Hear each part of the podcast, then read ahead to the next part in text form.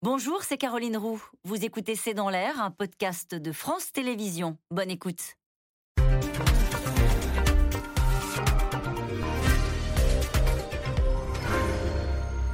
Bonsoir à toutes et à tous. Nous attendons vos questions, SMS, Internet et réseaux sociaux pour alimenter notre discussion. C'est le sondage qui sonne la mobilisation générale. À un mois du scrutin, la gauche réunie fait la course en tête avec 28% d'intention de vote au premier tour. Alors on sait la fragilité de ces sondages pour des législatives, mais l'opération Élisez-moi à Matignon de Jean-Luc Mélenchon a fonctionné. Emmanuel Macron euh, prend le temps, lui, de caler sa stratégie. Le nouveau Premier ministre devrait être annoncé en début de semaine prochaine avec comme urgence pour lui ou elle euh, la sauvegarde du pouvoir d'achat. Face au candidat de Renaissance mardi soir, Emmanuel Macron a ciblé le patron de la France insoumise, le renvoyant à un programme qui creuse les déficits et une ligne qui fait le choix du communautarisme. Le nouvel attelage de la gauche qui se retrouve bien embarrassé avec les accusations de violences sexuelles qui visent l'un de ses protégés. Taboua. Face à Mélenchon, Macron prépare sa riposte. C'est le titre de cette émission. Avec nous pour en parler ce soir, Bruno Jeudi.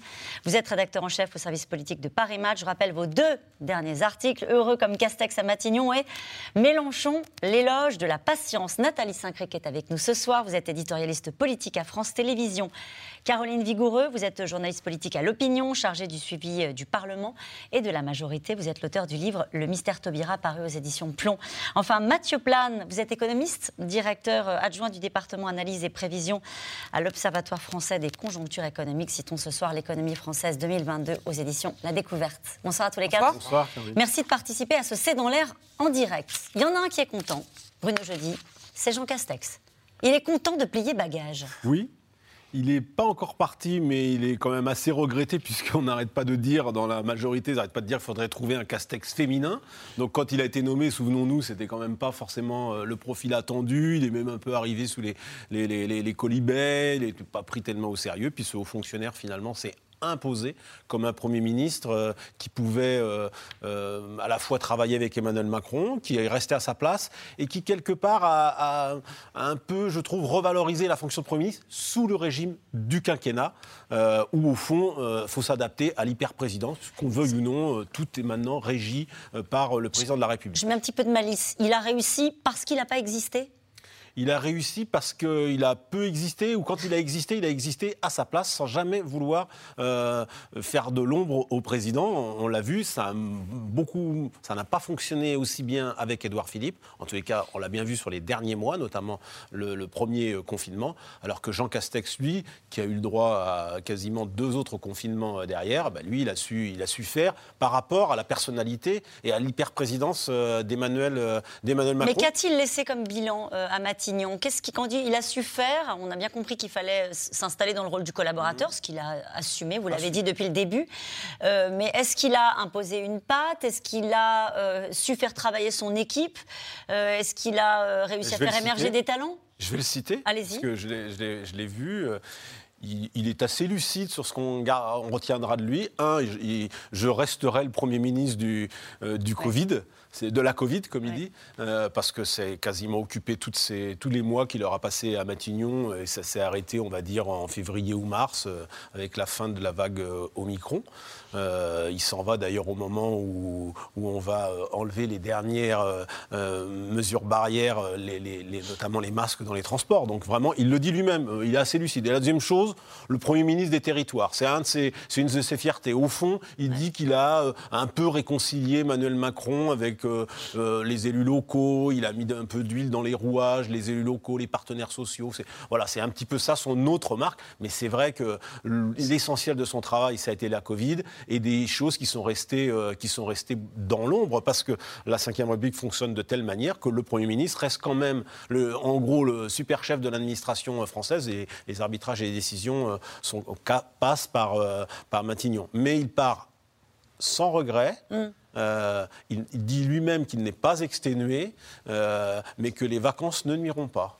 En tous les cas, oui, il dit ça, il dit ça assez librement, et il dit surtout qu'il a, pas, il a tout refusé, il ne veut pas siéger au Parlement, il ne veut pas être ministre, il n'ira pas travailler pantouflé dans une entreprise, une grande entreprise privée, et on le retrouvera dans quelques mois, dans, à mon avis, une institution parapublique, euh, une fondation ou quelque chose comme ça. Nathalie Saint-Cré qui lui a demandé de rester, le président? Il aurait bien aimé qu'il reste ou c'était exclu dès le début? Oh, C'était exclu. Il ne peut pas à la fois avoir un discours sur le nouveau quinquennat en disant que le quinquennat est nouveau, avec un peuple nouveau qui est élu, un président nouveau pour un projet nouveau, et en plus garder quelqu'un qui effectivement restera dans l'esprit des Français, comme surtout le monsieur des confinements qu'il était avant, et comme quelqu'un, il a besoin d'un nouveau souffle. Alors il a besoin d'avoir quelqu'un qui a les avantages de Jean Castex, c'est-à-dire, comme le disait Bruno, pas trop d'ombre, qui n'a pas d'agenda personnel, qui ne commence pas à avoir l'œil rivé sur la ligne bleue de 2027 dès lors qu'il arrive à Matignon. Euh, il, y a, il a son fameux portrait robot qu'on nous a ressassé depuis trois semaines, écolo, productif et social, voir une femme. Et euh, il faut que ce soit un peu de Castex, mais un peu proche des gens. Un peu... Mais pour rester sur Jean Castex, est-ce qu'il a réussi à fédérer euh, les ministres? Qu'est-ce que les ministres disent de lui? On est au moment où c'était son dernier Conseil des ministres hier, il fait un, pot de départ, un dîner ce soir avec l'ensemble de, ses, de ses équipes. Bah, c'est-à-dire qu'au début, il se moquait un peu de lui. C'est-à-dire qu'il disait, enfin moi j'ai entendu dire des ministres assez importants dire ah, il est gentil Jean.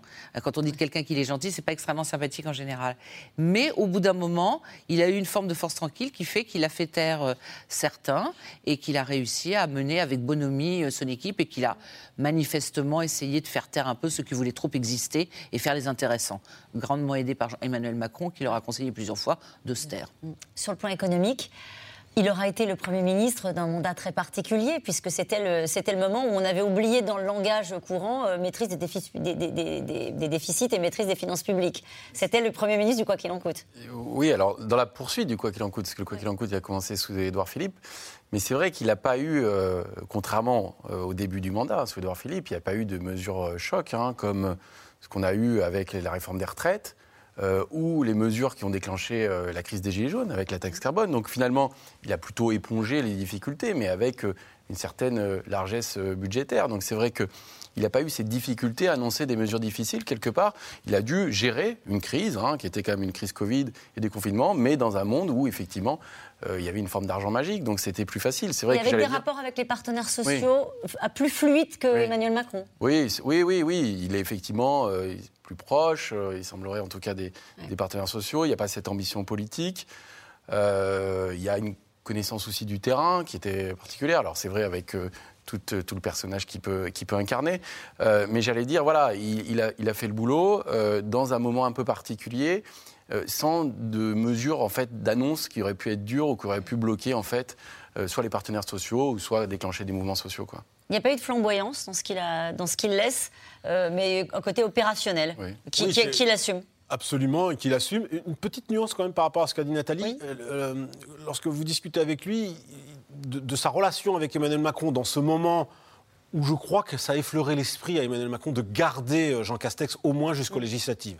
Lui le laisse entendre et, il, s'est plutôt euh, élevé contre cette idée sur le thème euh, une présidentielle derrière, c'est une nouvelle incarnation et il ne pouvait pas rester de, 50 jours, c'est-à-dire 50 jours qui séparent la présidentielle de, de la législative. Je crois que l'idée a quand même effleuré l'esprit du président, mais, mais faux, c'est dans la personnalité d'Emmanuel Macron de garder les gens. Et quelque part, il y avait aussi un certain confort à garder, euh, à garder Jean Castex, qui a été euh, un Premier ministre qui lui a permis, quelque part, parce que de Jean Castex, on, euh, il aura finalement plutôt bien géré la, la, Covid, puisque à l'arrivée, ça n'a pas été un thème de la, ça n'a pas été un thème de la campagne. Il vous a donné le profil de son successeur ou de celle Une femme? Une femme. Ça, c'est sûr? C'est ce que dit Jean Castex. Ah, c'est ce qu'il laisse entendre. Ce en tous les cas, lui raconte comme ça un peu en privé qu'il a su, lui, qu'il serait Premier ministre huit jours avant sa nomination mais il sait le nom de celui ou celle qui va lui succéder. Probablement. Euh, après le départ de Jean Castex, ce sondage, 49% des Français veulent un Premier ministre de gauche. Alors lui, il était issu euh, des rangs de la droite. Là, pour le coup, c'est un vrai enseignement que va tirer Emmanuel Macron euh, du scrutin et de la perspective des législatives et peut-être des attentes des Français. Bah, c'est vrai que si on se si on regarde les résultats du premier tour de l'élection présidentielle, Emmanuel Macron a évidemment euh, entendu le message des électeurs et du très bon score euh, de Jean-Luc Mélenchon. Donc il s'orientait plutôt vers un profil de gauche, d'autant qu'on lui a beaucoup reproché pendant le premier quinquennat de pencher trop à droite. Jean Castex lui-même était un, un. Euh, donc il s'orienterait plutôt vers une personnalité de gauche qui lui permettrait de rééquilibrer cette balance, de lui enlever le sparadrap de président des riches qui lui a longtemps collé à la peau. Et Macron, il a toujours eu un problème pendant son premier quinquennat, c'était que sa majorité était plus à gauche que lui. Ça avait créé quelques aléas à l'Assemblée nationale. Et, là, il faudra la tenir, la tenir fort, cette majorité, durant le, le second quinquennat, d'autant qu'il y a la succession qui va vite s'organiser. Donc avoir quelqu'un de gauche pour tenir la barque, ça peut aussi faciliter l'examen des réformes au Parlement. Hmm. En tout cas, la méthode n'a pas encore changé. Comme à son habitude, Emmanuel Macron prend son temps, peaufine son équipe, cherche des profils de gauche, vous l'avez dit, et prend la main sur la campagne des législatives. Le Premier ministre sortant, Jean Castex, a fait son dernier conseil des ministres hier. Le cœur léger, un collaborateur à Matignon qui n'a jamais, on l'a compris, revendiqué la lumière. Paul-Rémy Barjavel et Erwan Lignon. Jean Castex, sur le perron de l'Élysée, l'air de rien. Bonjour Monsieur Castex, comment ça va? Et pourtant hier il s'agissait certainement de son dernier conseil des ministres. Un pot de départ organisé un peu plus tard dans les jardins de Matignon et son ministre de l'économie qui lui rend hommage sur Twitter. Un formidable chef d'équipe, un Premier ministre à l'écoute, un ami. Merci Jean Castex. Un merci pour un au revoir qui n'en finit pas plus de 15 jours après la réélection d'Emmanuel Macron. Le président de la République dit prendre son temps pour nommer le successeur de Jean Castex à Matignon, même s'il connaît son identité, comme il l'a révélé à Berlin dans un sourire. Oui, mais ce n'est pas ici que je vais le dire, ni maintenant. On a le droit d'avoir de la suite dans les idées, mais de faire les choses en bon ordre. Donc je vous rassure. Le futur hôte de Matignon doit avoir selon lui la fibre sociale, environnementale et productive, tout en étant capable de conduire la bataille des législatives. Car l'union de la gauche change la donne.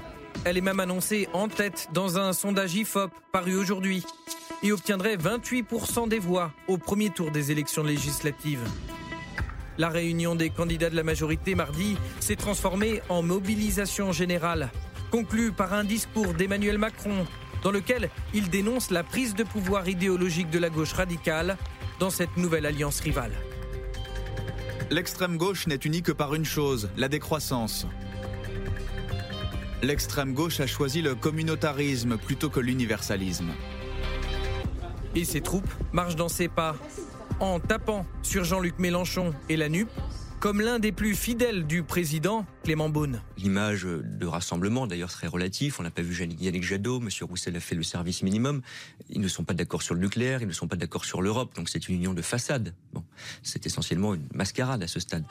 Décrédibiliser la nouvelle union populaire, écologique et sociale. Car en demandant aux Français de l'élire Premier ministre, Jean-Luc Mélenchon s'est positionné comme le principal opposant au président de la République avec un mot d'ordre simple en vue des législatives, tous contre Macron. Comme l'a dit quelqu'un, on n'élit pas le Premier ministre. C'est malin de dire ça. Eh bien, on élit des députés qui constituent une majorité. Lesquels? Ceux de l'Union populaire. Ah oui, mais là, je vais quand même mettre les points sur les i. Hein.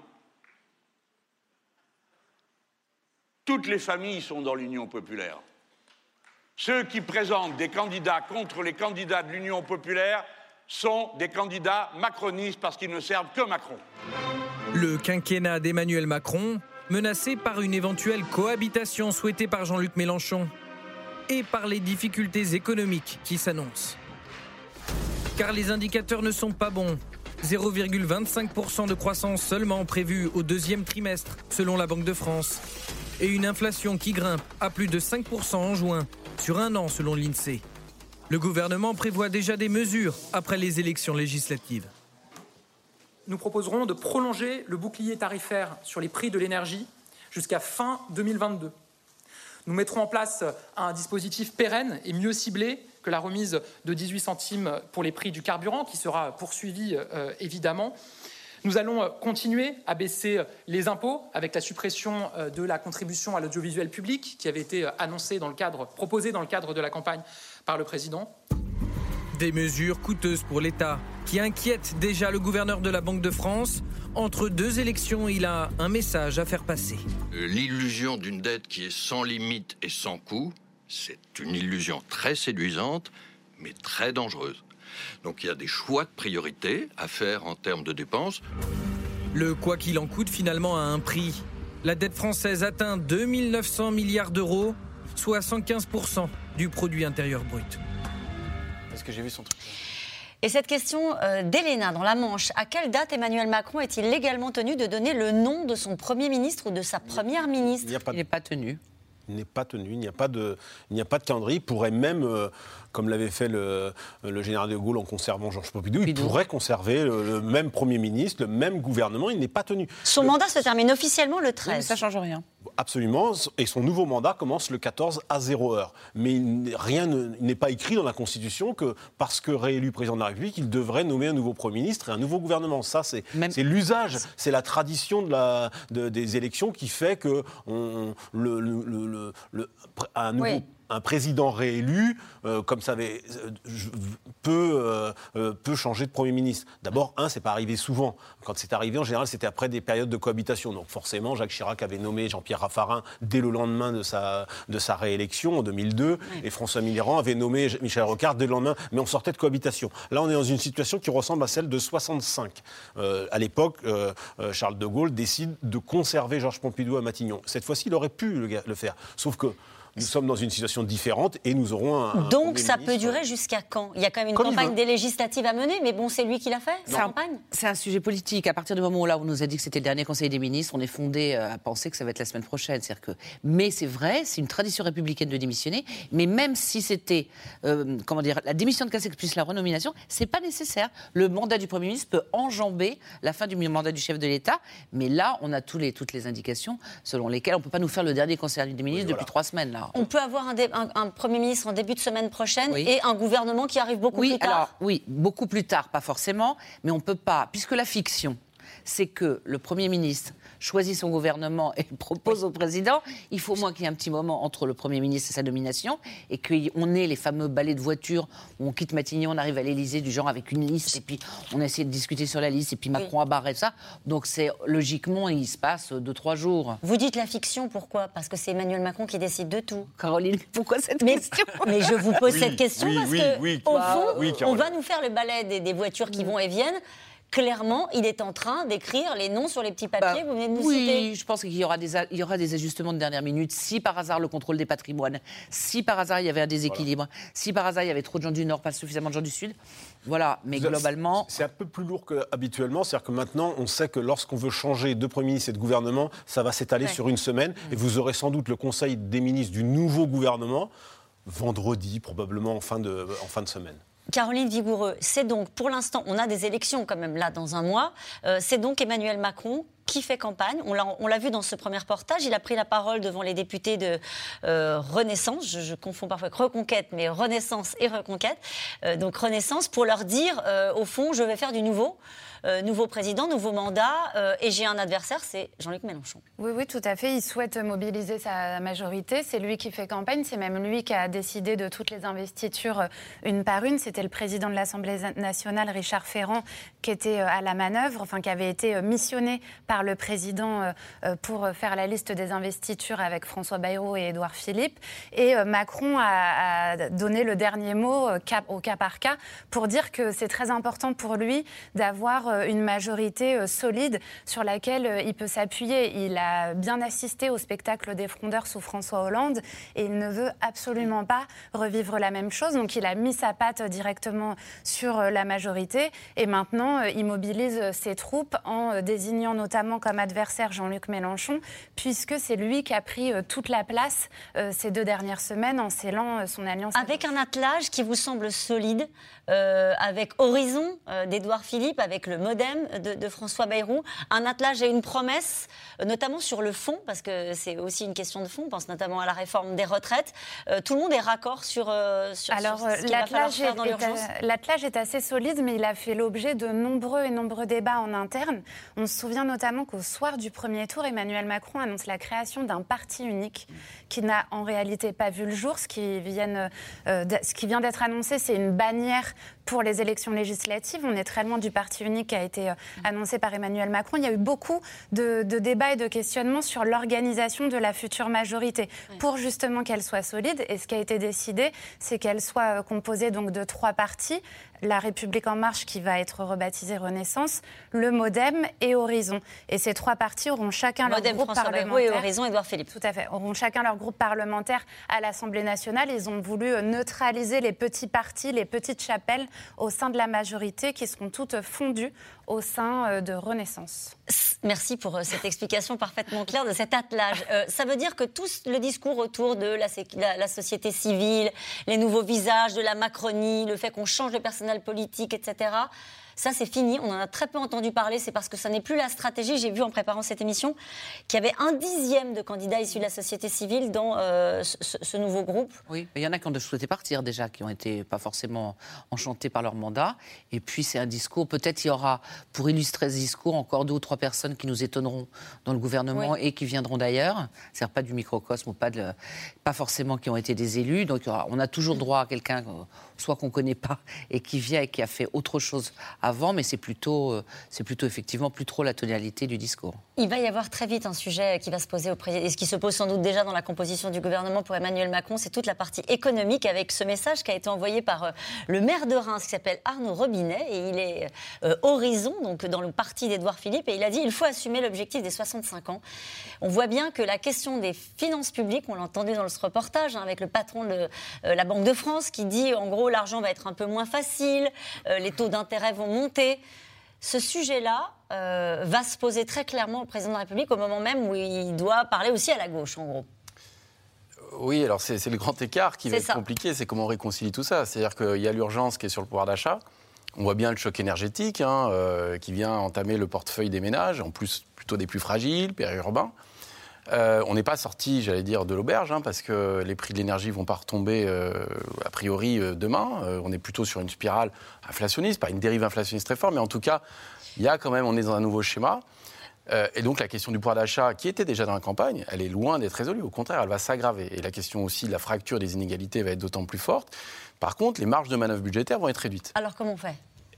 Eh ben, le sujet, l'urgence du Premier ministre, vous êtes d'accord pour dire, déjà dans le calendrier, ça va être les mesures d'accompagnement du pouvoir d'achat Exactement. Je, voilà, je pense que 2022 va être marqué par ça. D'ailleurs, on le voit, les annonces, il y a eu le plan de résilience, là, il y a des mesures, une loi pouvoir d'achat. Hein. Euh, mais l'horizon est fin 2022. Donc, euh, moi, j'allais dire, c'est les difficultés vont commencer vraiment en 2023. C'est-à-dire quel atterrissage à tout ça? Hmm. euh, Bon, il y a bien sûr le conflit en Ukraine. Euh, qui a beaucoup d'impact sur l'économie. Il y a les relations avec la Chine et la stratégie zéro Covid. Euh, mais il y a aussi nos partenaires européens et la Banque Centrale Européenne. Donc, est-ce que les taux vont remonter euh, Est-ce que les règles budgétaires vont revenir? Donc, les vraies contraintes, elles vont arriver. et de toute façon, on est face à un choc négatif parce que ce choc économique hein, qu'on connaît lié à la hausse des hydrocarbures ou certaines matières premières, c'est des, des, produits qu'on importe, on ne les produit pas, donc ça nous coûte juste plus cher. Donc c'est comment on gère ça, ça nous coûte plus cher, sachant qu'il y a d'autres enjeux. Euh, d'investir dans la transition écologique, euh, accompagner les perdants, euh, on l'a vu sur la question du pouvoir d'achat, la question de la défense. Il y a beaucoup, beaucoup de sujets comme ça, mais il y a l'équation budgétaire derrière. Et clairement, la question des retraites, du coup, pourrait être un financement, mais ça va faire des perdants. Ça va faire des perdants au moment où on va réindexer les retraites. C'est-à-dire les retraites pourraient être réindexées dès l'été, mais si les salaires n'augmentent pas aussi vite que les retraites, est-ce que les gens vont accepter de travailler plus longtemps pour des retraités dont on garantit le pouvoir d'achat? Donc il y a un vrai une question générationnelle même hein, derrière. Discours social en juin, discours de rigueur budgétaire en septembre, c'est possible? Je pense pas quand même. Euh, je pense qu'on est encore dans, une séquence où on va avoir des mauvais chiffres. Euh, y compris en septembre, c'est-à-dire qu'on voit que la croissance est en train de s'affaisser, on n'est pas à l'abri d'une récession. Euh, la question de l'inflation du pouvoir d'achat va monter, y compris sur le pouvoir d'achat des actifs, des salariés. Mmh. Euh, et donc c'est vrai que dans la loi de finances, il y aura quand même des mesures de soutien au pouvoir d'achat. Mais sur l'horizon de moyen terme, c'est effectivement quelle est la stratégie budgétaire? Et la question des retraites peut être dedans, mais ça veut dire aussi, on voit bien, 65 ans, c'est extrêmement dur si on le fait vite. Hein. Donc ça veut dire comment on fait pour que ce soit acceptable, euh, euh, comment on gère les carrières longues, comment il y a des départs anticipés. Et plus on va mettre des mesures en fait d'exonération, moins budgétairement ça rapportera. Mais c'est intéressant ce que vous racontez parce qu'on voit bien l'équation dont va devoir s'emparer Emmanuel Macron, bien sûr, mais le ou la euh, prochaine locataire de, Matignon. Ça va être ça le sujet. Comment est-ce qu'on accompagne socialement euh, tout ce que vous avez parfaitement expliqué et en même temps avec cette contrainte qui va peut-être revenir assez vite? Et une contrainte notamment pour ce qui est du dossier des retraites, puisqu'il a annoncé que la méthode serait autre, c'est-à-dire qu'il y aurait non pas une concertation mais une négociation, ou non pas une discussion mais effectivement des échanges avec les partenaires, on peut imaginer que le calendrier des retraites sera un peu décalé par rapport à ça et qu'il ne peut pas se prendre de plein fouet une nouvelle crise. Mais il faudra que ça commence et donc le Premier ministre, comme vous le disiez, devra à la fois euh, être un profil euh, qui comprend les problèmes de pouvoir d'achat, qui comprend les problèmes des entreprises. Parce que le pouvoir d'achat, c'est aussi les gens qui vont, qui vont euh, menacer de se mettre en grève ou qui vont réclamer des augmentations dans les entreprises. Et ça, c'est pas le Premier ministre ou c'est pas le gouvernement qui décide ces augmentations-là. Donc il y a quand même un, danger à faire tout en même temps. Je pense que les retraites seront, risquent d'être un petit peu décalées. Dans cette période-là d'un mois où il fait campagne, Emmanuel Macron, euh, quel est le discours euh, pour contrer la stratégie euh, de Jean-Luc Mélenchon? Sur la partie économique pour bah, commencer D'abord qu'il y en ait un discours, c'est-à-dire que pour Il n'y en a pas pour bah, l'instant euh, Comme le disait Caroline tout à l'heure, euh, Jean-Luc Mélenchon a réussi ce prodige d'occuper euh, le terrain dès l'entre-deux-tours et de faire en sorte qu'on oublie presque la présidentielle comme si c'était une parenthèse et que finalement, bon, en disant en plus, en disant que c'était le président le moins bien élu, mmh. c'est ce qui est faux. Euh, le moins bien élu après, depuis Georges Pompidou. Oui, parce que ça les arrange de dire depuis Georges Pompidou, alors qu'il a été, Georges Pompidou a été moins bien élu par rapport aux inscrits, et il occupe le terrain. C'est-à-dire qu'on a entendu pendant les médias partout pendant 15 jours. Donc déjà, investir, et je pense que l'idée, c'est ce qu'il a dit notamment à ses parlementaires, c'est d'essayer de démonter économiquement les propositions en disant les nationalisations, en disant le blocage des prix, ça tient pas debout, il vous fait rêver, il vous vend du, vend du rêve, ça n'est pas tenable à l'échelon européen, et d'essayer de démonter point par point, comme il a essayé de le faire avec Marine Le Pen lors du débat de l'entre-deux tours, les propositions de Mélenchon pour montrer que ça ne tient pas la route. Mm. Mais c'est vrai que c'est dans quatre semaines qu'il faudrait peut-être que ça commence à un moment donné. Ça les inquiète cette, euh, Alors, on a, on a vu ce sondage euh, passer hein, sur les intentions de vote au premier tour. C'est toujours très compliqué, les sondages pour les législatives. Mais là, pour l'instant, ce sont des rapports de force, on va dire comme ça. 28 euh, pour NUP ou NUPES. je ne sais plus jamais comment il faut dire. Il faudra qu'on se mette d'accord. Je n'arrive pas à trouver. personne ne sait autour de cette table. Bon, bah, merci. 27% pour Ensemble, donc Renaissance, Horizon, Modem, Agir. 22% pour le RN et 11% pour, pour LR. Est-ce que ça les inquiète c'est la dynamique qu'il y a autour de cette gauche rassemblée euh, en Macronie. Est-ce que ça les inquiète? Oui, ça les inquiète. La preuve, le président de la République euh, réélu a lui-même pris les choses en main, puisqu'il est allé euh, animer le séminaire de, formation des candidats de, qui, se présente sous la bannière macroniste. Hein. Donc euh, c'est lui qui, bon, alors il n'y a pas de Premier ministre, nouveau Premier ministre, donc c'est lui qui est le chef de la bataille. Et qu'a-t-il dit? Ben, Au fond, euh, passant du chiffon brun avant le premier tour de la présidentielle, on est passé cette fois-ci au chiffon rouge. C'est ce qu'il a fait. Donc c'est un discours euh, valorisant quelque part Jean-Luc Mélenchon. Il l'a érigé en, opposant sur cette, Mais parce que ça l'arrange à la fois ça l'arrange et en même temps ils ne sont pas totalement rassurés. Ils voient bien, qu'on le veuille ou non, que ça a fonctionné. pour l'instant, sur le papier, ça fonctionne. Personne ne pensait que l'accord serait possible. Finalement, il, a été conclu. Maintenant qu'il est conclu, effectivement, la gauche qui, euh, n'a pas réussi à réunir euh, euh, à peine 30% sur, la présidentielle est, en mesure de peut-être gagner 120, 130 sièges selon les, différentes projections qu'il faut prendre avec prudence. Donc oui, il est méfiant, Emmanuel Macron, et il a raison, parce que les législatives, il y a une démobilisation des camps. Et là, ce qui se passe, c'est que Mélenchon, tirant lui-même la leçon de 2017 où il avait fait 19% au premier tour et seulement 11 au second tour, ça s'est traduit par 17 députés, c'est-à-dire pas grand-chose à l'échelle de, de l'Assemblée nationale, il voit bien que Mélenchon est en train de mobiliser son camp euh, et on sait que les législatives, où il y a beaucoup moins de participation, 57% d'abstention euh, en 2017 aux législatives, euh, et on peut imaginer qu'en 2022, ça ne sera pas tellement plus haut. Ça veut dire quoi? C'est celui qui mobilise le mieux son camp, qui gagne l'élection, et donc il ne faut pas prendre de risques. Donc Emmanuel Macron mobilise son camp, il tape sur Jean-Luc Mélenchon. Il va aussi, à mon avis, dans les 40 jours d'ici l'élection ou 30 jours d'ici l'élection, qu'est-ce qu'il va faire? Il va mettre en avant sa grande loi exceptionnelle sur le pouvoir d'achat. On a entendu les mesures qui, sont faites à la fois de promesses du candidat euh, Macron, ce qui va coûter cher, le triplement de la, prime Macron, euh, l'indexation des, retraites, sur euh, l'inflation, ça va coûter cher, plus des mesures qui sont déjà en place mais qui ne sont, enfin, la suppression de la redevance. Suppression de la redevance, le, chèque, le chèque alimentaire qui est une grande mesure qui coûtera 4 milliards. Euh, de 50 à 60 euros par mois pour les, les, plus, des, les plus défavorisés. Voilà, il va, il va agglomérer toutes ces mesures dans une, dans une loi qui, va, euh, qui fera l'objet de la loi de finances rectificative, qui sera en, place qu'au mois d'août. Hein, oui, mais qui sera utilisée dans la campagne. Qui va être utilisé dans, dans la campagne parce qu'il va mettre les retraites en deuxième plan de la campagne. Moi, je crois qu'il va, s'il ne le fait pas rapidement, il ne le fera pas. Donc, euh, les retraites les, retraites, vous faites ça en début de. Mais, on l'a vu au dernier mandat. il, a pas, il a voulu, il a repoussé. Il n'a finalement pas pu le faire. Là, je pense qu'il sera sans doute obligé de le faire. Mais plus il s'y prendra tard, plus ce sera, euh, plus ce sera, ce sera difficile à, réaliser la réforme des retraites. Donc, Mathieu Plan, forcément, la réforme des retraites, ça se passe jamais bien en France. S'il croit que ça va bien se passer, ça se passera pas bien. Il ne pense pas. Non, il ne le pense pas, mais bon.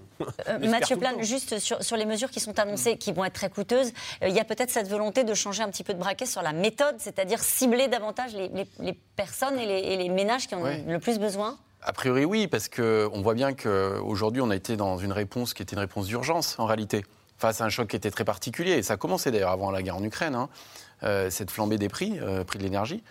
Euh, mais donc la réponse, elle a été euh, de bloquer euh, les prix hein, sur le gaz et l'électricité, le fameux bouclier mm. tarifaire, et de baisser de 15 centimes le prix, la remise sur les prix de l'essence. Mais on voit bien que d'abord ça coûte très cher. Hein, sur 2022, on est déjà à au moins pas loin de 30 milliards de plan de résilience, et vous rajoutez si avec la loi de pouvoir d'achat, probablement encore 10. Donc on est dans une forme de quoi qu'il en coûte quand même. On pas est encore. Pas totalement, mais je veux dire, le quoi qu'il en coûte, c'était 70 milliards euh, par an euh, d'injections avec le chômage partiel, etc. Mais donc, c'est des sommes énormes. Donc, on voit bien que dans la durée, si on est face à un choc durable, ce qui est probable, enfin, on voit que la question géopolitique est très importante, euh, on ne peut, pas une réponse, on peut pas avoir une réponse qui soit juste conjoncturelle ou d'urgence. Donc, ça veut dire qu'il va falloir cibler, il faut accompagner les ménages les plus fragiles, ceux qui sont dépendants énergétiquement. voilà, et vous ne pouvez pas, y compris pour les ménages les plus riches, euh, subventionner des baisses de prix de l'essence. Mais ça veut dire aussi des mesures complexes, mm. euh, avec des seuils. Euh, il faut que les gens reçoivent cet argent. Et donc, forcément, il y aura des mécontents et il y aura des perdants. Et avec, puisque ça, tout ça sera utilisé pendant la campagne, avec un discours qui est un peu différent de la part de Jean-Luc Mélenchon, qui, lui, est sur des mesures plus peut-être simples à expliquer, c'est le blocage des prix. notamment. Jean-Luc Mélenchon a cet avantage d'être un leader de parti d'opposition. Il n'est pas au pouvoir, donc il n'aura pas ensuite à financer tout ce qu'il annonce. Il y a très peu de chances qu'il ait la majorité absolue au Et donc, euh, il a cette euh, liberté, si je puis dire, de pouvoir annoncer tout un tas de mesures sans qu'il y ait les contreparties financières qui vont avec. Vous pensez à quoi en particulier? Bah, euh, enfin, Il y a tout un tas de mesures sur l'augmentation du, du SMIC à, à, 1400 euros, réduire les écarts de salaire de 1 à 20 dans les entreprises, la retraite à 60 ans. et lui veut faire de, des élections législatives un, duel et un référendum sur la retraite à 65 ans. La retraite à 60 ans qu'il propose, on n'a pas vraiment bien compris comment elle était financée. Il est, euh, il est beaucoup plus euh, libre qu'Emmanuel Macron là-dessus et euh, c'est son avantage. Mais malgré tout, les problèmes parfois arrivent. Après les photos de famille et les retrouvailles à gauche, la NUP connaît ses premières difficultés. La candidature finalement retirée du journaliste militant à Abouaf, à Vénissieux, embarrasse notamment la France insoumise après des accusations d'agression sexuelle. Laura Rado et Nicolas Baudré-Dasson. Ce sont des accusations qui visent le militant Tahabou Hafs et qui viennent déstabiliser la France insoumise. Des faits de violence sexuelle, révélés hier par Mediapart et BFM TV, et reconnus par Clémentine Autain, l'une des figures du parti. Le signalement qu'on a reçu, euh, donc, euh, dont on a pris connaissance euh, samedi, est un signalement d'une gravité que nous n'avons jamais rencontrée. Et en étant en lien avec cette femme et avec d'autres hein, depuis. C'est vrai qu'on est, on est bouleversé par ce qu'on a lu, ce qu'on a entendu. Selon Clémentine Autain, c'est donc samedi qu'elle prend connaissance des témoignages qui mettent en cause Tahabou Hafs. Quatre témoignages au total, qui n'empêchent cependant pas le jour même la France insoumise d'investir le candidat aux législatives. Deux jours plus tard, dans la nuit de lundi à mardi, rien n'a encore filtré. Mais le jeune homme de 25 ans jette l'éponge, donne ses raisons sans mentionner l'affaire. Tous les jours, une nouvelle calomnie, une nouvelle insulte, une nouvelle menace de mort, une nouvelle accusation. Pour ma part, j'ai essayé, mais je n'y arrive plus. Et du côté du parti, toujours aucune allusion aux plaintes, ni dans le tweet de Jean-Luc Mélenchon, ni dans les déclarations du député Adrien Quatennens. On peut s'inquiéter du fait que des, des habitants de cités populaires qui euh, décident de s'engager dans, dans la politique, qui n'ont certes pas la parole calibrée comme on peut l'attendre de certains politiques, subissent des campagnes euh, de calomnie comme celle qu'a subi euh, euh, Tahabouaf ces dernières semaines. Donc euh, voilà, sa décision, je la respecte. Non, non, il n'y a pas eu de pression de la part de la France insoumise. Jean-Luc Mélenchon, Adrien Quatennens, étaient-ils déjà au courant des accusations contre Tahabou Hafs Ou ont-ils délibérément menti sur les raisons de son retrait Tahabou Hafs, journaliste militant, se fait remarquer en révélant les violences commises par Alexandre Benalla contre un couple le 1er mai 2018. Ça révèle bien finalement euh, l'ampleur des dégâts. Euh, c'est- C'est-à-dire qu'à un moment donné, moi on m'a souvent posé la question de me dire Ah mais t'imagines, ça n'avait pas filmé, on n'aurait pas su. Mais moi ce que j'ai envie de dire, c'est qu'est-ce qu'on n'a pas filmé d'autre? Provocateur, habitué des sorties violentes sur Twitter, il s'en prend tour à tour au pouilleux de Charlie Hebdo et à une prostituée qualifiée de pute blanche. En 2021, il est condamné en première instance pour injure publique à caractère racial. La syndicaliste policière Linda Kebab est désignée sous l'étiquette d'arabe de service. Un pédigré qui lui vaut depuis plusieurs jours d'être la cible des critiques jusqu'aux nouveaux alliés communistes de la France insoumise. Je ne comprends pas que l'on puisse, que la France insoumise puisse présenter quelqu'un sous ses couleurs euh, qui a été condamné en première instance pour injure raciale. Moi-même, j'ai déposé un texte de loi demandant à rendre inéligibles ceux qui avaient de telles condamnations. Alors il a fait appel, mais ça veut dire qu'il pourrait être condamné en deuxième instance et s'il était élu, devoir euh, euh, remettre son, son- son mandat. Ce n'est pas acceptable. La tempête nommée Tahabou Hafs peut-elle freiner la bonne dynamique dont bénéficie Jean-Luc Mélenchon? Le patron de la nouvelle Union populaire qui se voit déjà à Matignon. La probabilité d'avoir une majorité semble s'améliorer pour moi. Donc, euh, je me prépare plutôt à l'idée d'être Premier ministre qu'à l'idée d'être de nouveau député. Pour lancer ce qu'il appelle le troisième tour, Jean-Luc Mélenchon et ses lieutenants seront à Marseille ce soir. Le député sortant devrait annoncer son successeur et sûrement apporter quelques éclaircissements sur l'affaire Tahabou Hafs. Alors cette question, euh, peut-on croire un seul instant que Jean-Luc Mélenchon n'était pas au courant des accusations de violences sexuelles visant à Abouaf C'est possible. Le calendrier euh, a l'air d'être assez. euh, euh, ils sont saisis en fin de semaine dernière euh, par une, une femme qui, qui- qui vient expliquer alors, euh, euh, aux dirigeants des, des Insoumis. Ensuite, il y a une réunion. la décision intervient au début de semaine. Je ne sais pas, c'est difficile, c'est difficile, difficile à dire. En tous les cas, ils avaient tous tweeté pour encourager et défendre leur candidat, enfin leur candidat qui n'était pas encore officiellement candidat.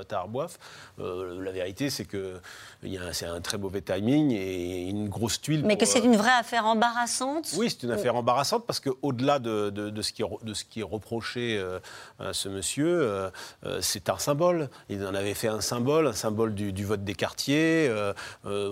Jean-Luc Mélenchon, c'est quelqu'un qui fait pas beaucoup campagne dans les quartiers. Et en fait, euh, il s'est servi de quelques symboles pour euh, euh, obtenir leur, leur voix. Et d'ailleurs, ils expliquent, les Insoumis, qu'ils ont quelques 3000 correspondants d'immeubles dans les, dans les quartiers en France. C'est comme ça qu'ils sont. ils, enfin, ils expliquent que c'est comme ça qu'ils sont allés chercher les voix. Alors, est-ce qu'il y a eu aussi un peu de, de, de- de- de relais chez, chez des imams ou chez Mmh. des, des associations cultuelles? Je ne, sais, je ne sais pas. Il y, a- il y a- il y a- il y a beaucoup de choses contradictoires qui sont écrites là-dessus. Mais ce qui est certain, c'est qu'il en avait fait un symbole et que ce symbole euh, est parti en torche. euh, Et qui l'ont effectivement tous défendu, Nathalie Saint-Cric. Oui, euh, alors s'il n'est pas au courant, c'est inquiétant, et s'il était au courant, c'est inquiétant. Voilà, donc dans les deux cas, parce que c'est pas n'importe qui, c'est pas un jeune Ah bah homme oui. dont on découvre Oui. l'existence. Il a un passé, il a un passif. On l'a vu dans le reportage. C'est quelqu'un qui a incité aussi à la manifestation, contre- le collectif contre l'islamophobie. C'est quelqu'un qui a effacé des tweets qui étaient relativement import- importants, notamment au moment de Charlie Hebdo, en traitant les journalistes de Charlie Hebdo de pouilleux. Donc euh, quand on présente quelqu'un, en plus dans une circonscription où il y a une femme sortante communiste qui ne comprend pas pourquoi on lui envoie quelqu'un comme ça, on peut s'attendre, on ne fait pas une enquête de moralité, mais il est assez logique que quelqu'un d'aussi sulfureux que lui, au bon sens ou au mauvais sens du terme, ça c'est aux électeurs de voir, qu'on ne se renseigne un peu, à pas un peu plus. Mais c'est vrai que, comme disait Bruno jeudi, il correspond à une ligne islamo-gauchiste, entre guillemets, euh, même journaliste militant, il faudra m'expliquer ce que ça veut dire, euh, et qui est cette ligne-là est celle, euh, un certain nombre de personnes pro- proches de la France insoumise, et parfois Jean-Luc Mélenchon, lui-même, ayant en, ce- en cela beaucoup évolué par rapport à ce qu'il était dans le temps euh, vis-à-vis de- du communautarisme et tout, il il guette le vote, on ne peut pas dire le vote musulman, on peut dire le vote des banlieues, Ouais. mais c'est quand même sa stratégie, considérant que maintenant la La sienne de stratégie, pas celle de la NUP, de son attelage La NUP regarde passer. Alors, la NUP, de toute façon, vu la façon dont les négociations ont été faites entre le Parti Socialiste, les Verts et Jean-Luc Mélenchon, euh, les socialistes et les Verts ont avalé des couleuvres par milliards. Donc, la, la ligne. On a bien vu quand même les derniers jours de la présidentielle ou les dernières semaines que la cible principale de Yannick Jadot et d'Anne Hidalgo, c'était Jean-Luc Mélenchon, en l'accusant d'un certain nombre de choses. Bon. Notamment coup, sur, l'islamo-gauchisme. sur la- des positions pas forcément claires sur la laïcité. Donc, à partir du moment où. on ce qu'on peut dire, c'est que c'est la ligne euh, du Parti socialiste qui s'en fiche un peu de tout ça, qui l'a emporté et qui était très présente dans les négos. Et c'est la ligne également chez les Verts qui l'a emporté. Vous n'entendez plus parler d'Yannick Jadot, c'est fini. Enfin, je veux dire, on entend parler de Cédric Piolle, de Sandrine Rousseau, mais c'est cette ligne-là qui est compa- Mélenchon compatible qui l'a euh, emporté. Donc c'est pas totalement une surprise qu'on se retrouve avec euh, certains candidats comme ça. Mais ça, ça joue plutôt, on l'a compris, euh, ce que disait à l'instant euh, aussi Bruno Jeudi, c'est quand même une tuile à un mois dans le scrutin. Ou est-ce que ça fait partie, j'allais dire, du jeu? Non. quand on fait des inve- met, met en place des investitures, on a des, des- des Attendez, profils. Quand Marine Le Pen, on retrouvait quelqu'un qui était un ancien, qu'on avait, qui avait fait le salut nazi avec une Ouais. croix gammée en fond et qui disait Je suis pas au courant de tous les candidats, on disait que ça tenait pas debout. Bon, lui en plus, il est connu et euh, c'est une tuile. Et en plus, avoir considéré que ceux qui avaient été des lanceurs d'alerte, y compris Caroline de Haas, qui a signalé avant tout le monde qu'il y avait peut-être un problème, que ces gens-là ne le signalaient que par racisme, c'est quelque Ouais. chose de compliqué parce que le problème, c'est pas de savoir raciste ou pas raciste, c'est savoir s'il a fait les choses et, si, ou s'il a pas. et Il y a une enquête interne? il y a une enquête interne qui a été diligentée, bien sûr, et s'il se retire, c'est effectivement témoignages. parce que mani- manifestement, deux voire d'autres, et que manifestement, c'est pas simplement euh, par racisme que les. Vous voyez, alors Mélenchon a beau dire qu'il est tombé de l'armoire ou de sa table ou de sa chaise, je sais plus, en apprenant ça, euh, voilà. Caroline Digoro, ce que dit Nathalie Sacré qui est important, c'est-à-dire si ça. J'allais dire, si ça prend comme une polémique, c'est aussi parce que ça met un coin dans l'union euh, de, de cette union populaire sur un sujet qui est extrêmement sensible, qui est la question euh, de la laïcité et de- du rapport de la France insoumise avec, euh, avec la laïcité d'une manière. On va, on va le dire comme ça. Et vous rappeliez très justement que ça avait été très tendu entre Jean-Luc Mélenchon et Anne Hidalgo, notamment. Euh, je crois qu'elle disait qu'il n'était plus dans le champ républicain ou quelque chose comme ça. hein. Oui, tout à fait. Anne Hidalgo, pendant la campagne, elle, elle a toujours défendu une laïcité universaliste et elle a toujours euh, reproché à Mélenchon une forme de communautarisme, de flatter euh, un certain électorat avec euh, un vote euh, communautaire. Et donc cette affaire est assez embarrassante euh, pour euh, les dissensions qu'elle peut potentiellement mettre à jour au sein de l'Union à gauche, mais aussi, selon moi, parce qu'elle touche euh, aux violences sexuelles, qui est un sujet dont la France insoumise s'était emparée, sur lequel Mélenchon voulait exister. Il a lu euh, beaucoup de choses pendant la campagne sur toutes ces questions-là. Euh, et euh, même Clémentine Autain, qui fait partie de cette commission interne, est quelqu'un qui euh, se bat depuis très longtemps sur ces sujets. Donc ils peuvent absolument pas eux-mêmes en leur sein être touchés par ça, être rattrapés par ça, alors qu'ils se font euh, les défenseurs des violences sexuelles. Sur, un autre sujet, vous parliez tout à l'heure d'Éric Piolle, le maire de Grenoble, qui va faire voter euh, lundi euh, au conseil municipal l'autorisation de, euh, de, de porter le burkini. On a vu que ça avait fait une passe d'armes, hein, une, une polémique avec le patron de la région euh, Rhône-Alpes-Auvergne, euh, Laurent Wauquiez. Euh, ça va s'inviter dans la campagne ou est-ce que c'est un, sujet très local à vos Je yeux? pense que c'est assez circonscrit à Grenoble, même s'il y a eu des cas, mais assez ponctuels, qui se sont posés avant. On ne sait pas s'il va céder, euh, mais il y a dans le discours de Cédric Piolle quelque chose qui est assez surprenant, euh, qui est de dire que... Alors évidemment, on n'a pas le droit d'interdire, euh, pour des raisons de laïcité, le burkini. C'est pour la liberté des femmes, la liberté d'accès aux services publics et au fait de pouvoir, euh, de pouvoir aller librement à la piscine.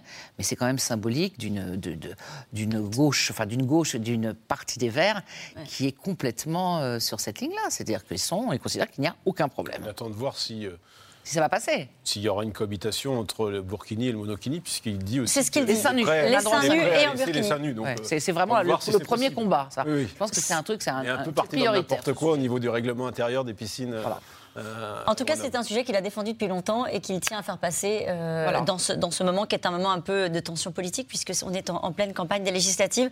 un mot aussi, si on, essaie de, voir un petit peu ce qui quelles sont les, difficultés là de, de, de, cette nouvelle alliance et de, et de Jean-Luc Mélenchon. Je voudrais avoir votre avis sur ce syndicat Alliance qui va porter plainte contre Jean-Luc Mélenchon, qu'ils avaient traité de factieux est-ce que ça, c'est. Bah, les, relations entre Jean-Luc Mélenchon et, les syndicats de policiers sont, complexes. Hein, depuis qu'il euh, y a eu ce procès, euh, La République, c'est moi, les difficultés. Il, y a eu, euh, il les a attaqués à plusieurs reprises sur les questions de, de violence policière, puisque la France insoumise, tout au long du, mandat, n'a cessé de, multiplier les attaques contre la police sur le thème des, violences policières dès qu'il y avait des manifestations.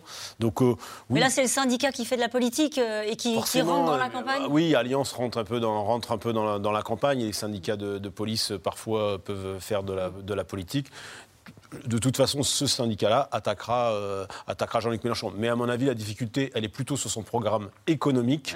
Parce que là, pour le coup, avec un programme qui coûterait autour de 250 milliards euh, par an, c'est les, chiffres de la France Insoumise. Rien que pour la retraite, on en parlait tout à l'heure, le retour à 60 ans de la retraite, mm. plus euh, le, fait de porter le minimum vieillesse en gros à un SMIC, c'est 90 milliards hein, quand même. Hein. Donc là, il sera beaucoup attaqué. Alors je sais il sera beaucoup attaqué, mais il dit désobéissance, désobéissance vis-à-vis des traités européens. Donc aussi, euh, je m'exonère des, contraintes sans doute budgétaires imposées par, euh, par les Européens. Oui, alors effectivement, euh, c'est l'arbitrage politique, c'est-à-dire qu'il considère que effectivement l'Europe n'est pas un problème dans, cette, dans ces enjeux économiques et qui fait le choix de mettre des mesures très fortes, quitte à ne pas avoir le financement, de s'endetter fortement, en espérant que c'est des effets très forts sur l'activité, etc. Mais effectivement, ça pose la vraie question de la compatibilité avec notre euh, intégration dans la zone euro et la mm. politique monétaire, premièrement. Et puis, il y a la question, euh, y compris des financements extérieurs. C'est-à-dire que euh, quand on prête de l'argent, où il y a des investisseurs sur 10 ans qui achètent de la dette française, il faut avoir l'assurance que vous, le, vous rembourserez au bout de 10 ans. Donc il y a quand même cette question-là. C'est à la fois européenne, mais aussi la réaction qu'il peut y avoir des investisseurs des marchés. Il faut juste dire que quand on discute, comme on doit tous le faire, avec des gens du Parti Socialiste ou ce qu'il en reste, et avec des Verts, tout le monde sait très bien qu'il ne sera pas élu Premier ministre. Ah tout le monde sait que simplement les négociations ont été acceptées pour revivre. Le PS veut revivre, c'est-à-dire veut avoir un groupe, c'est-à-dire le groupe c'est 15 et puis le rêve c'est 50 pour pouvoir avoir des financements. Les Verts qui sont n'ont pas de sortant veulent continuer à vivre. Donc en gros, on ne s'est pas posé le problème de la plausibilité, enfin de la faisabilité du programme de Jean-Luc Mélenchon. On s'est assis sur la désobéissance vis-à-vis des traités européens en disant mais oui, on changera quelques traités. D'ailleurs Emmanuel Macron a dit lui-même, voilà, parce qu'ils veulent continuer à exister, voir les insoumis être une centaine. Lui n'y croit pas non plus? Je pense pas vraiment. Lui, à mon avis, lui, à mon avis, il imagine surtout que ayant mis toute la gauche sous sa bannière, il sera le prochain candidat. Il est en bonne santé en C'est ce que pense François Hollande, ça. Il, est en bonne santé en 2027. À ce moment-là, il, il essaiera Alors, en tout cas, la gauche, euh, il veut et il dit qu'il veut se plonger dans ce qu'on appelle l'enfer de Matignon. Jean-Pierre Raffarin y a passé trois ans et 25 jours. Il raconte à Théo Manval, Pierre Dorn et Christophe Roquet cette énorme pression qui est tombée sur ses épaules quelques heures après sa nomination. Écoutez. Entrer à Matignon, c'est entrer dans un tourbillon. 6 mai 2002, Jean-Pierre Raffarin remplace Lionel Jospin. 20 ans plus tard, le souvenir de ses débuts, c'est celui de nuits sans sommeil. On a toute une phase de, grande précipitation parce que je vois Jacques Chirac qui me dit j'ai décidé de mes premiers ministres. Il décide d'appeler lui-même ma mère pour lui annoncer. Et puis, tu vas déjeuner et on se ce soir, on va parler du gouvernement ce soir. Il faut qu'on l'annonce demain soir à 20h. 40 personnes à nommer en une journée, une centaine d'autres dans les cabinets, avec la pression des impondérables qui s'abat presque aussitôt. Et je ne suis pas plutôt nommé qu'il y a l'affaire Karachi. La voiture du kamikaze a percuté l'autobus avant d'exploser. Sur les 40 Français présents, 11 sont morts sur le coup. donc il faut que j'aille accueillir euh, les blessés qui arrivent à Paris, à l'aéroport. Donc euh, très vite, on est pris dans un tourbillon. Et là, franchement, euh, il y a une sorte de, pression sur la poitrine qui se fait là. Et donc on, prend un peu de, l'exomile un tout petit peu pour un, peu respirer parce que la pression est tellement forte que pendant quelques jours, j'avais euh, le palpitant qui s'accélérait quelque peu. Une pression dont on ne sait jamais en étant nommé combien de temps il va falloir la supporter.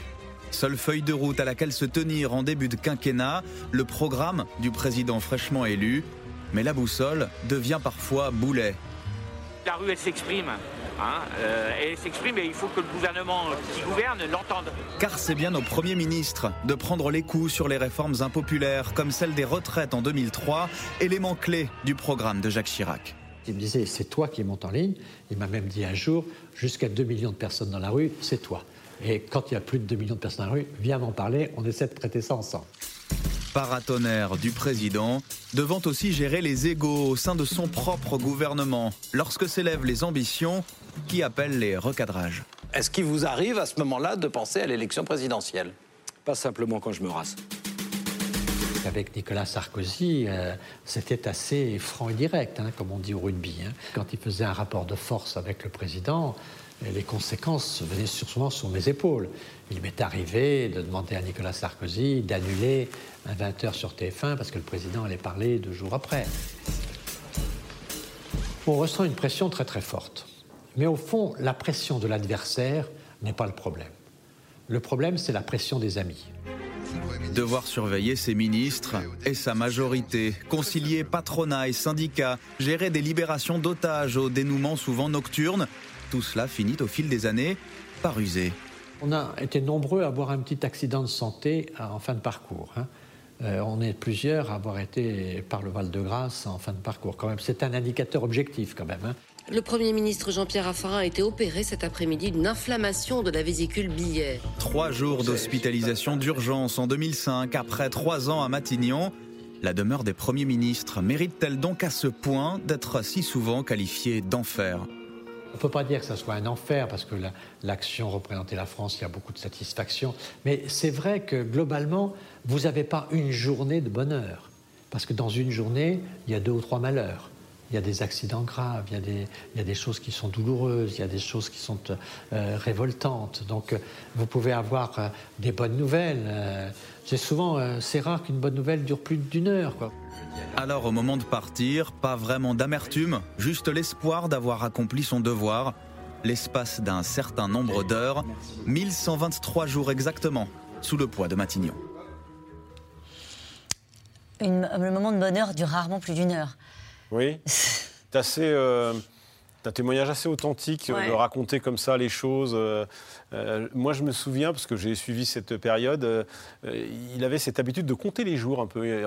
On, avait les 500 jours, les 1000 jours de, de, de- de Raffarin, et la fin fut assez compliquée. Son problème de santé a été vraiment révélateur de, de quelqu'un qui était essoré. On dit que c'est, on parle souvent de l'essoreuse de l'hôtel Matignon, et c'est l'image qui, qui qu'emploient parfois certains. Mais est-ce encore le cas aujourd'hui Et là, on revient au tout début de notre conversation quand on évoquait, vous évoquiez le, le profil de celui ou celle qui succédera à Jean Castex, et vous disiez au fond, avec Emmanuel Macron, euh, bah, il ne faut pas être dans la lumière, euh, et la pression, c'est Emmanuel Macron qui la prend. Alors pour euh, Jean Castex, incontestablement, euh, lui le dit, je suis pas exténué, je suis pas fatigué, euh, voilà, il dit ça et, et- et il dit j'ai pas vécu l'enfer ici, même si c'est un bourreau de travail, euh, 7 heures du matin, minuit, voilà, il n'est pas connu, mais Matignon, si vous voulez être tranquille, il faut pas faire Matignon parce que c'est probablement des postes les, les- les plus durs. C'est pour ça que euh, Jean-Luc Mélenchon, c'est étonnant quand il dit je suis Marseille, ça me fatigue. Si jamais il était à Matignon, il, il devrait euh, se fatiguer la tâche. Non, je, je crois que oui, je crois que la fonction a évolué parce qu'une partie de la responsabilité politique, euh, le, le côté euh, est pris finalement par le président de la République. Vous voyez, cette semaine, c'est le président qui lance finalement la campagne législative et il va souvent lui-même haranguer les, députés. Et au fond, la fonction de Matignon, là où elle s'est un peu réduite, c'est que c'est surtout devenu bah, le, super euh, euh, chef de l'administration. Et, de toute façon, la Ve République est organisée de telle manière que toutes les décisions passent par Matignon, ce qui est le cas depuis toujours. hein. On va nommer le 25e Premier ministre. Mais c'est vrai que le, le poids politique est passé sans doute sur l'Élysée et du coup. Euh, je dis pas que c'est devenu. euh, Mais- ils sont moins exposés, c'est-à-dire qu'on voit bien. Et, et- et deux femmes ont refusé. hein, Euh, récemment. En tout cas, elles ont fait savoir qu'elles Ouais, avaient elles ont fait refusé. C'était pas le cas. Bon, J'ai l'impression que ça a été des contacts informels et que peut-être la version donnée aux journalistes était un peu excessive. Mais Cresson pour euh, continuer dans ce que disait euh, euh, Jean-Pierre Raffarin, Edith Cresson, pardon, a dit quand on lui demandait sont, quel est le meilleur, son meilleur souvenir à Matignon, elle a dit quand je suis arrivée, quand je suis repartie. Comme s'il y avait une espèce de trou noir entre deux. Et à noter simplement que Jospin, Lionel Jospin, lui, a adoré. Il n'a pas trouvé ça épuisant, mais il faut dire aussi qu'il était dans une période de cohabitation et que probablement il avait un président qui faisait de l'international, qui faisait autre chose et qu'il était le patron, donc il n'avait pas à subir euh, les- la surveillance euh, permanence euh, de- du chef de l'État. Juste un dernier mot, Caroline Vigoureux, parce que c'est obligé que je vous pose cette question.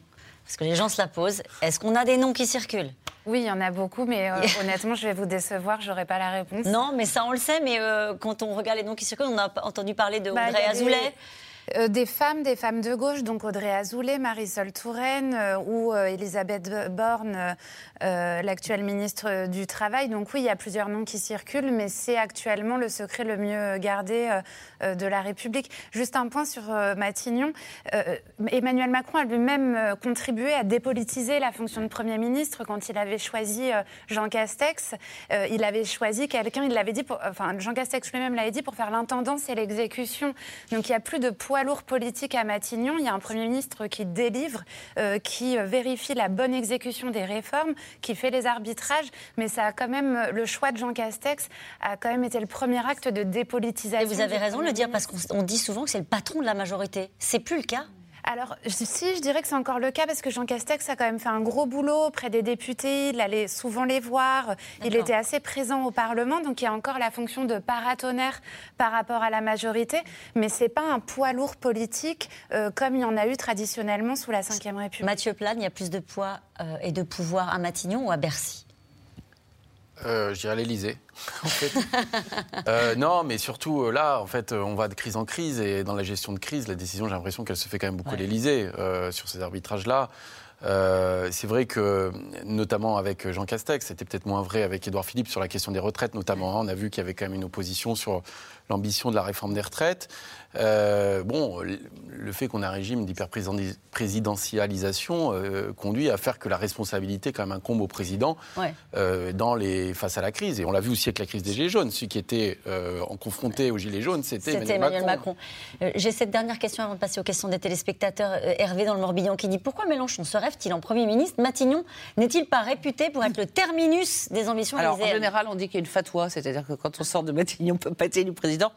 Il a choisi ça parce que c'était, il pensait que comme la présidentielle était finie, il faut toujours qu'il se passe quelque chose là où il est. Donc, qu'est-ce que vous voulez qu'il lui reste? Euh, Il lui reste ça. Et je dois dire que pour aller dans le sens de ce que vous disiez, euh, il y a même des gens comme François Hollande qui ont théorisé l'absence de Premier ministre, en considérant que c'était plus nécessaire. C'est-à-dire que le transfert du poids vers la présidence de la République faisait qu'on pouvait avoir un chef, mais pas quelqu'un qui soit Premier ministre au sens où on pouvait l'entendre dans le temps. Et nous revenons maintenant à vos questions. Une question de Sébastien, dans Calvados. Jean Castex partirait-il un brin dégoûté de l'exercice du pouvoir? C'est pas, Quand vous l'avez rencontré, c'est pas l'impression qu'il vous a donnée? Non, c'est pas l'impression qu'il euh, donne, mais ce qui est assez surprenant, c'est que euh, pour le coup, il fait ce qu'il avait dit au début, c'est-à-dire qu'il ne poursuivra pas dans l'exercice de la fonction politique. Euh, il lui a été proposé clairement, il a été sondé sur est-ce qu'il il aurait pu être, devenir ministre. Ministre. d'abord, Ouais. puisque finalement, il y a plusieurs anciens premiers ministres qui sont redevenus euh, ministres. Laurent Fabius, Jean-Marc Ayrault ont été ministres des Affaires, Affaires étrangères. Alain Juppé avant eux. Il aurait pu. Le Quai d'Orsay, un super ministre de l'Éducation nationale se prépare, ministre de la Justice, une fonction régalienne. Il a dit non. Euh, il ne veut pas non plus siéger au Parlement, il n'a pas cette ambition, c'est pas son truc, comme il dit. Et au fond, euh, il, va, euh, il va quitter la politique, il va, il va, il va prendre Si- quelques si- pardon, mais si ça lui avait plu, c'est ce que suggère c'est que cette, cette question. Si la politique et l'engagement politique lui avaient plu, on le saurait du coup. Oui, on le saurait, on l'aurait, Voilà. on l'aurait découvert, et il, n'a pas envie. C'est un, serviteur, un, grand- un grand commis de l'État, un, un serviteur de l'État au sens noble du, du terme. C'est ce qu'il est, c'est l'image de marque qu'il veut laisser. Caroline Vigoureux, pourquoi Macron attend-il si longtemps avant de nommer son Premier ministre? Bah, il avait aucune urgence à le faire et même euh, le calendrier spécifique euh, en cette année présidentielle où le, temps était plus long entre l'élection présidentielle et les élections législatives. Donc en se laissant du temps, il, se permet aussi de, se donner un nouveau souffle euh, en se rapprochant des élections législatives. On peut aussi considérer qu'il a gagné trois semaines pour lancer le match maintenant. Euh, à quelques semaines des. Il exagère un peu quand même. Il exagère pourquoi Ouais, Il je- exagère. Ah, C'est-à-dire que ça, là, là, quand même, donc si, on va dire que dimanche ou lundi, on sera à 21 jours depuis, Ouais, la, ça va. depuis la, la réélection. Franchement, si c'est depuis 8 jours, euh, puisqu'il l'a dit lui-même, vous l'avez repassé l'image depuis lundi, il l'a dit à lundi, si c'est depuis 8 jours qu'il va être le Premier ministre, franchement, il y a. Mais il attend peut-être le dosage avec justement l'accord à gauche pour savoir s'il a. Oui, Oui, bon, il a bah, d'accord. À mon avis, c'est le gouvernement qui bloque. Oui, mais on Je- pense je- aux gens qui nous Je regardent. pense et qu'à un moment, il faut respecter aussi euh, les, électeurs. Il y a une campagne mais- qui va commencer. Non, J'attends mais les électeurs, Nathalie, j'attends pas de- toutes les nuits la désignation du Premier ministre. C'est vrai non, mais- On vous non, croit mais- pas du tout. non, mais les Nathalie Français pas pour Allez, nommer un Premier ministre issu du Parti Socialiste, ne serait-ce pas une provocation? Pourquoi pas Manuel Valls pendant qu'on y est? Caroline Vigoureux. Alors Manuel Valls, il est euh, député. Cette fois-ci, il a été investi par La République En Marche, ce qui n'était pas le cas en 2017.